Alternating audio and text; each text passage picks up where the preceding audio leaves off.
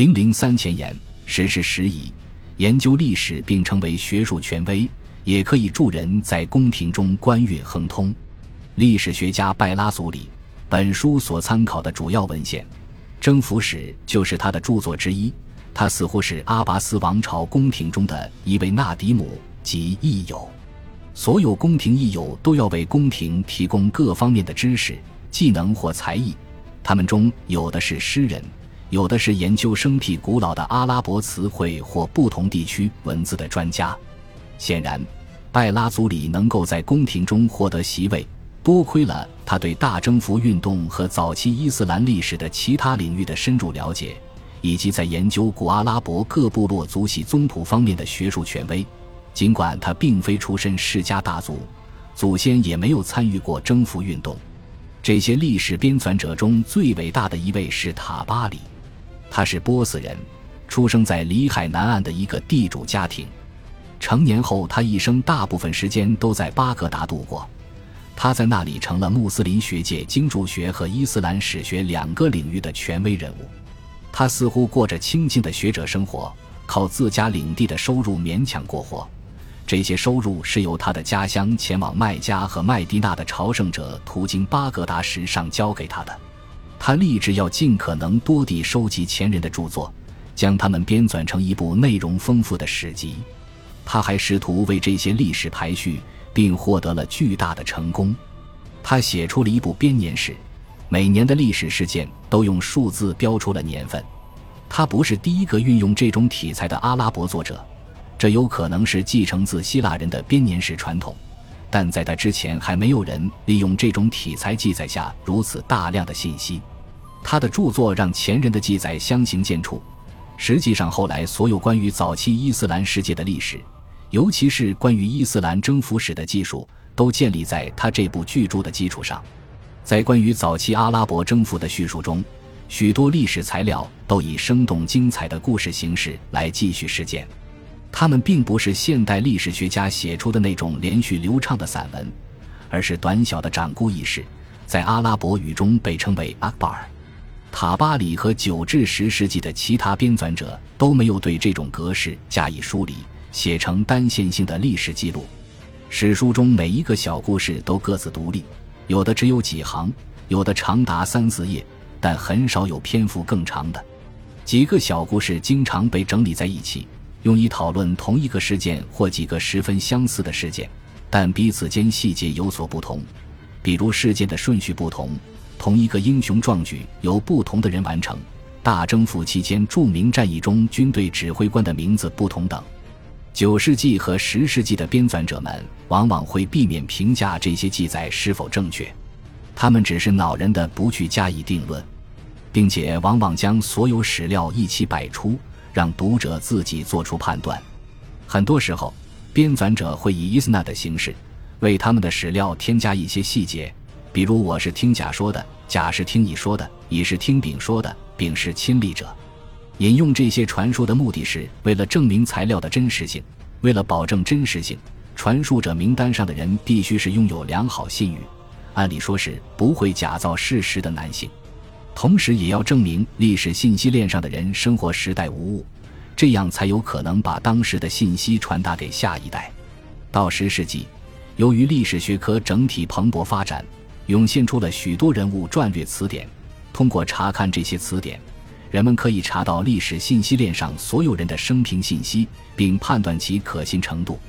现代的读者或许立刻就会注意到，这一过程中存在着一个明显的问题，那就是保证材料可靠性的方法太少。当时人们也十分关注这种问题。关于这些历史事件，当时流传着许多伪造的历史材料，而九世纪和十世纪的编纂者们也在努力分辨真实材料和假造材料时。与我们面临着同样的问题，这些大征服时期意识的作者和编纂者们对一些特定的信息异常关注，但又对其他信息极其忽视。这些故事通常会逐字记录大量演讲，这些演讲一般是由伟人发表的，并且往往是战前演讲，这让人不禁联想起在同一种情况下。那些古典历史学家记载下来的关于希腊或拜占庭将领们的演讲，不过，阿拉伯的记叙者们通常会记在一场军事会议中不同成员发表的演讲。在阿拉伯文献对军事决策过程的描写中，这些会议有时意见一致，有时争论颇多。很显然，因为当时并没有记录员和录音机，这种演说的真正内容不太可能被记录下来。但另一方面，这些意识确信是来自七世纪或八到九世纪初的文献。他们必然反映了当时的穆斯林对这些历史事件的看法，这是不容历史学家错过的。这些意识的另一个特点就是所谓的称名强迫症，即无论如何也要记录下参与历史事件的人物的名称。当然，这只适用于那些阿拉伯穆斯林参与者。另一方面，几个不同版本的阿拉伯文献只为我们提供了最重要的敌方将领的名字，除此之外。敌军就只剩下了一群无名之众。这些意识的作者与编纂者们精心而严谨地搜集列举阿拉伯人名，他们乐于认真严谨地确认人物的身份，他们来自哪个部落，以及他们曾在其中战斗过的部队。对历史学家来说，问题是这些名录总是彼此互相矛盾，而且有一些例子表明。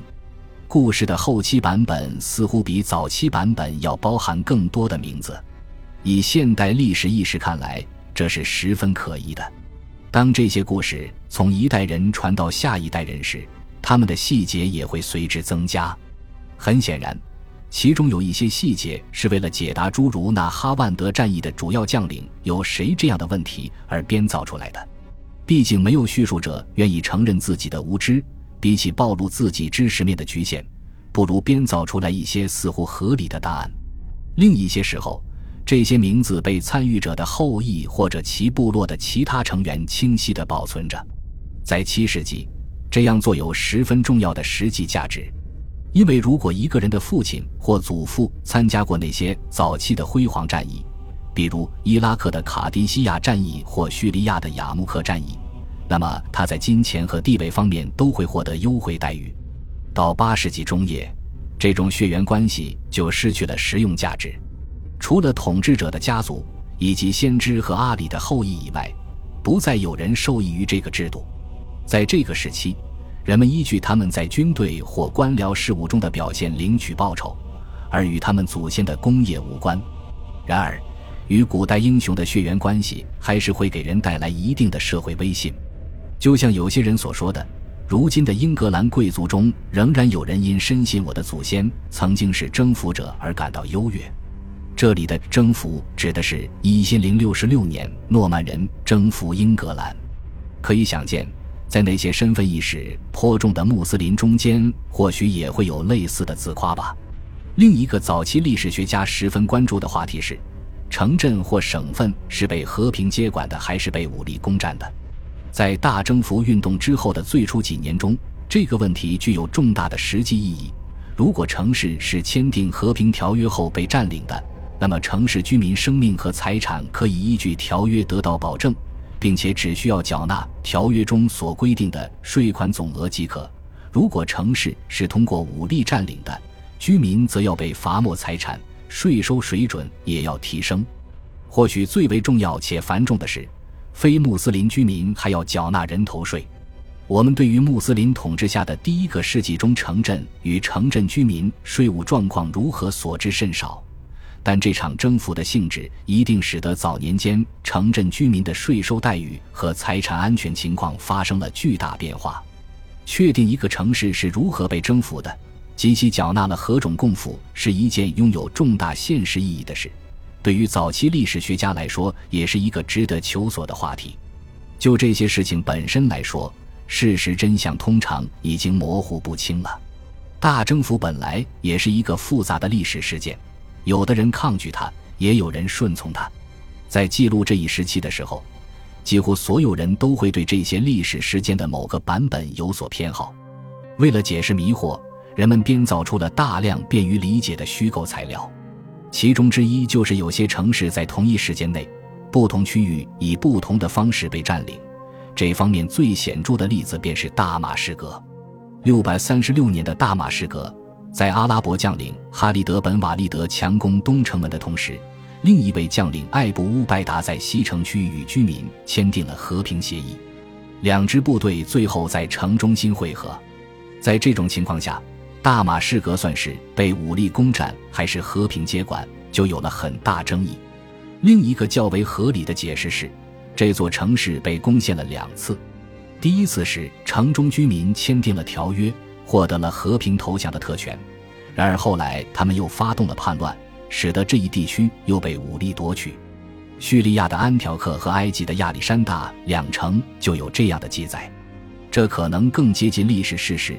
尽管叛乱或许只是因为居民抗拒或无力承担条约规定的税额，但我们也不能忽视这样一种可能性，那就是这些说法试图调和不同故事版本之间的分歧，而这些故事本身就体现了对于被征服地区财政和税收情况的争议。感谢您的收听，喜欢别忘了订阅加关注，主页有更多精彩内容。